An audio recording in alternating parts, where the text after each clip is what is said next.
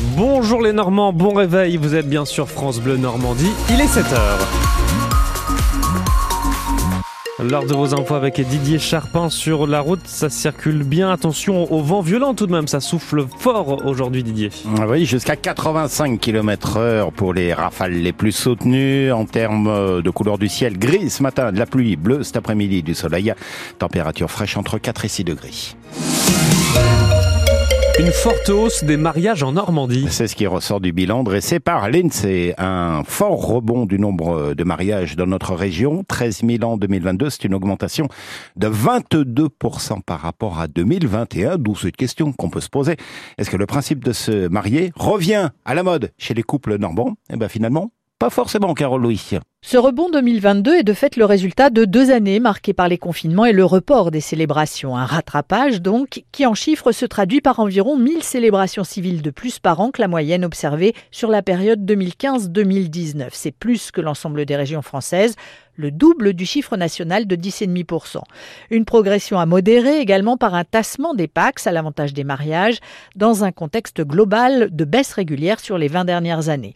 Alors qui sont ces couples qui se disent oui aujourd'hui? Des cadras souvent divorcés, ce qui explique que 4 couples sur 10 ont déjà des enfants, c'est 3 sur 10 au niveau national. On retiendra également qu'il y a moins de mariages mixtes en Normandie qu'ailleurs, 5% seulement contre 14% en France. Si vous décidez de franchir le pas, la tradition veut que l'on se marie presque toujours à la mairie du domicile des mariés un samedi et plutôt entre mai et septembre. Plus de mariages en Normandie, en respectant quand même certaines habitudes. Tous les détails sur francebleu.fr. On prend des notes.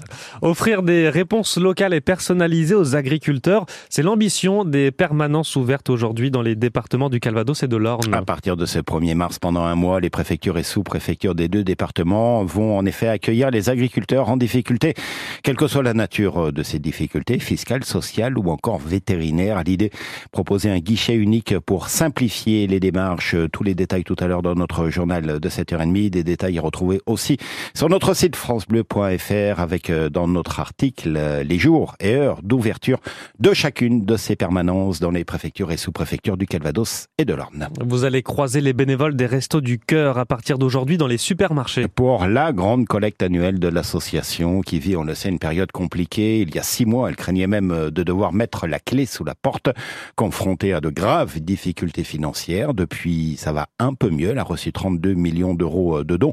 Donc oui, sa situation s'est améliorée, mais reste fragile parce que la forte inflation depuis deux ans a fait basculer de nombreuses personnes dans le besoin d'aide alimentaire. Patrice Douret, le président des Restos du Cœur. On a des retraités qui ont travaillé toute leur vie, qui n'ont plus les moyens de manger.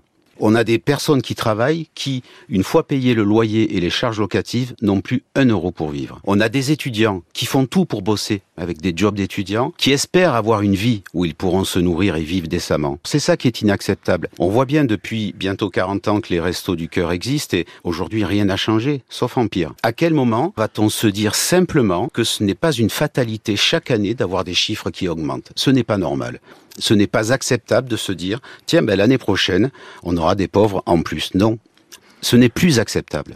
80 000 bénévoles des Restos du Cœur vont participer ce week-end à la grande collecte annuelle. Patrice Douret, président des Restos du Cœur, que nous retrouverons dans notre émission Ma France aujourd'hui euh, à la mi-journée sur France Bleu et puis ce soir 21h10 sur TF1, mais en simultané aussi sur France mmh. Bleu, la diffusion du concert annuel des Enfoirés. J'en profite, émission spéciale demain entre 9h et 10h sur France Bleu Normandie. Nous serons euh, sur toute la Normandie avec les bénévoles dans les supermarchés demain à partir de 9h. Et comme chaque premier jour du mois, quelques changements pour le porte-monnaie. En ce 1er mars, euh, bonne nouvelle sur le prix du gaz. La commission de régulation de l'énergie annonce une baisse de prix de 5%. Charge maintenant aux fournisseurs de répercuter cette baisse sur votre facture. Le tabac, lui, augmente entre 10 centimes et 1 euro selon les paquets. Tous les détails de ces évolutions du 1er mars, il y en a beaucoup à retrouver sur francebleu.fr. Moins de morts sur les routes de l'Orne l'an dernier. Le bilan de l'année 2023 présenté hier, 21 décembre décès l'an dernier sur les routes des départements contre 24 victimes l'année prochaine. Moins de blessés, moins d'accidents également, mais à retenir aussi que 48% des tués sont des usagers dits vulnérables, piétons, cyclistes et motards, et le nombre d'accidents impliquant des trottinettes électriques a bondi l'an dernier de 33% dans l'Orne. 7h05, vous écoutez France Bleu. Le footballeur Alexis Beka se ressource en Normandie. Il y a cinq mois, jour pour jour, l'ancien pensionnaire du centre de formation de Malherbe avait menacé de se suicider en se jetant d'un viaduc à Nice, où il évolue actuellement. Après un début de carrière qui l'avait emmené en Russie depuis son départ de Caen, il est âgé de 22 ans. Il n'a pas repris le football depuis euh, cette euh, tentative de suicide. Il cherche à se reconstruire dans la discrétion ici en Normandie, Olivier Duc. Oui, et quelques heures après sa tentative, son club, l'OGC Nice, où il est en contrat jusqu'en 2027, lui avait apporté son soutien et demandé de respecter le secret médical et sa vie privée. Une ligne tenue depuis pour le bien-être du joueur. Alexis Beka avait d'abord été hospitalisé dans une clinique niçoise, mais depuis la fin de l'année, c'est auprès de ses proches qu'il suit ses rendez-vous.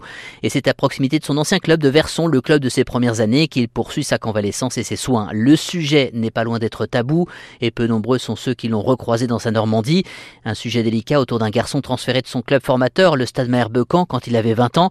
Le SMC qui continue de prendre de ses nouvelles et de lui apporter son soutien, mais indirectement, là aussi par respect pour le jeune homme et sa convalescence. Une deuxième défaite en deux jours pour le camp TTC. Les pongistes canais se sont inclinés 3-2 euh, hier soir face à Nbon, ce qui est toutefois un bon résultat face aux champions de France en titre, également champion d'Europe. Le camp TTC prend deux points importants dans la course au maintien. Il rejoint Chartres à la huitième place de la Pro 1. Entretenir l'espoir du maintien, c'est aussi l'objectif des Vikings de Caen ce soir à domicile face à Frontignan, 20e journée de Pro League. Un succès permettrait au handballeur canet de quitter la dernière place du classement. Coup d'envoi ce soir 20h30 au Palais des Sports.